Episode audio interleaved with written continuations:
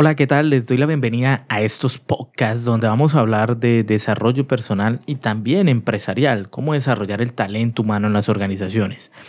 Em, en este podcast vamos a hablar del tema de comunicación, eh, que pienso que es muy importante no solo aplicar pues en el mundo organizacional, sino también en el mundo empresarial, eh, personal, perdón. Entonces vamos a hablar de un tema importante eh, y, y básico que es la comunicación eficaz, ¿no es cierto? Esto es una serie de podcasts porque la verdad no quiero que se haga como tan largo, como tan dispendioso, sino que tengan la posibilidad también ustedes, los que me están escuchando, eh, de ver cómo es el tema mm, eh, por partes, cómo, cuáles son los fundamentos importantes. Y primero, pues conocer valga la redundancia, por qué es importante eh, la escucha o escuchar activamente, porque vamos a hablar de la escucha afectiva, pero una de las partes importantes es la escucha activa. ¿Y por qué es importante escuchar entonces activamente?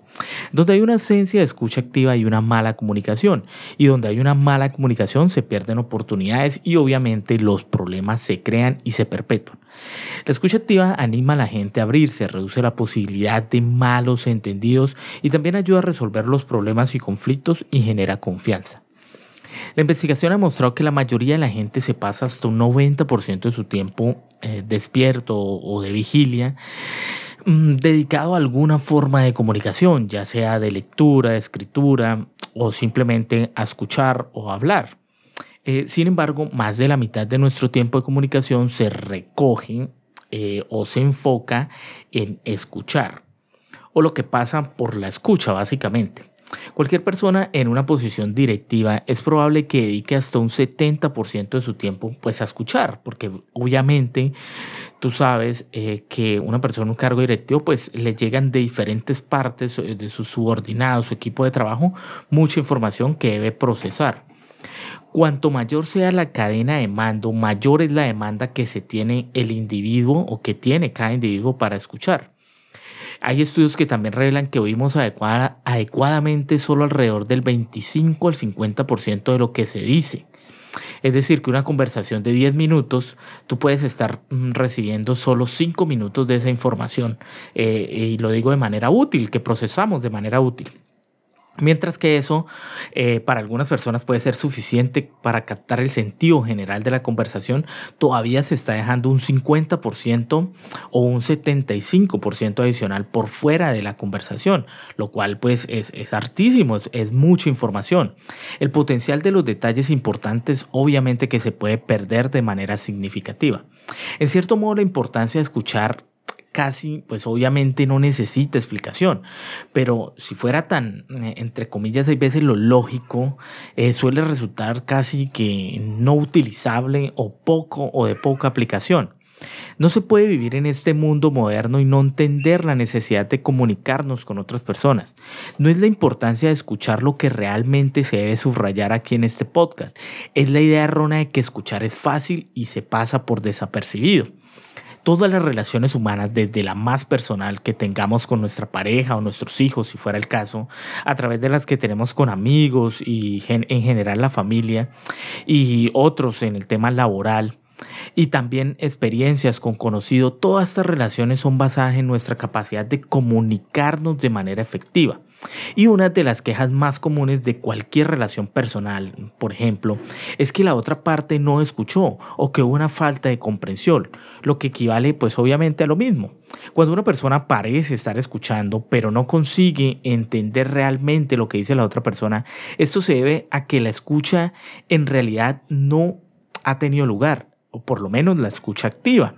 Los seres humanos somos criaturas sociales. No solo es la comunicación inevitable, sino que es verdaderamente deseable. Ansiamos interacción como un medio de animar nuestro tiempo en esta tierra y porque nos mantiene en sintonía obviamente con todo lo que está a nuestro alrededor. Esto nos permite expresar nuestras emociones, nuestras esperanzas o nuestros temores, alegrías o penas y compartirlas con otras personas que creamos que les pueden interesar o que pueden ser capaces de ayudarnos a dar sentido a esa situación que estamos nosotros viviendo. Pero cuando hablamos tiene que haber alguien que escuche para que todo tenga sentido. En términos simples, la buena comunicación requiere retroalimentación. Alguien comunica y otro escucha y viceversa. Juntos se forma la comunicación y esta es la base de todas las relaciones humanas. Siendo este el caso, es crucial que el oyente realmente esté escuchando o la persona que está recibiendo el mensaje realmente esté escuchando con el objetivo de ofrecer una retroalimentación efectiva, o sea, una retroalimentación constructiva que ayude a mejorar la comunicación.